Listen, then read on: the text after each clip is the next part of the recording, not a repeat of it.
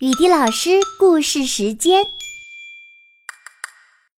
雨滴老师，上次你讲的那个阿嚏跑了的故事太好玩了，我把它改编成了一个童话剧哟。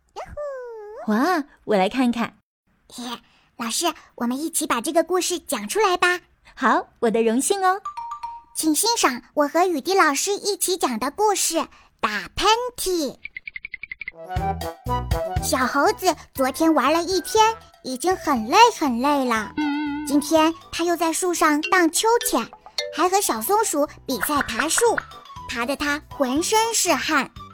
然而他汗也没擦干，就扑通一声跳进小湖里去游泳了。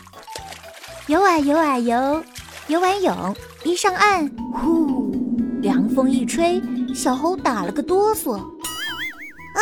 小猴感冒了，他浑身滚烫，流着鼻涕，躺在树上。唉，突然他在树上打了个喷嚏，啊嚏！唾沫喷了长颈鹿一脸。长颈鹿正在吃树叶呢。糟了，这下感冒传染给长颈鹿了。长颈鹿也打了个很响的喷嚏，啊嚏！大狗熊躺在树旁睡大觉，给它吵醒了。哦，大狗熊也传染上感冒了，它打了个更响的喷嚏，啊嚏！大象正好走过来，吓了一跳。这回大象也传染上感冒了，大象啊，打了一个最响的喷嚏，啊嚏！向鼻子里喷出唾沫，撒的到处都是。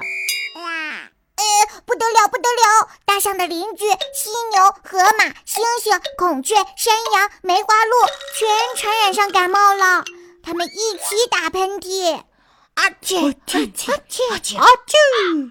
哎呀，声音多响啊，震得树叶也掉下来了。邻居们气呼呼地去找大象，责问他为什么打喷嚏。大象不服气地说：“怎么能怪我呢？”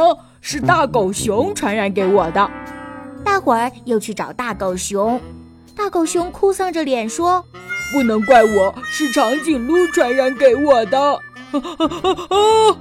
哎呦呦呦！大狗熊又要打喷嚏了，吓得孔雀忙把尾巴撑开，大伙儿躲在这把漂亮的伞后，才避开了这可怕的喷嚏。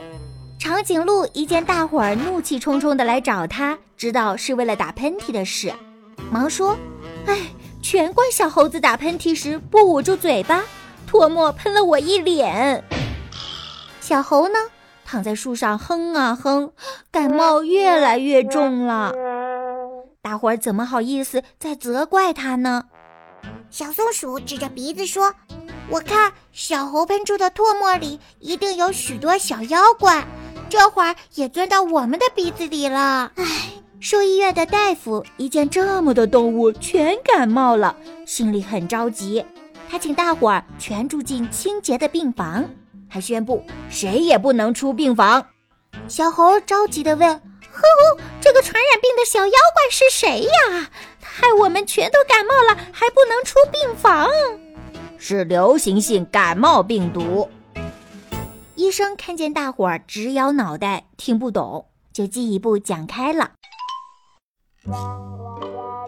病毒呢，是一种肉眼看不到的微生物，放大镜都看不到哦，只能用显微镜才能看得清呢，还要用电子显微镜。哦，难怪我打不过它，病毒钻进我的鼻子里，我还不知道呢。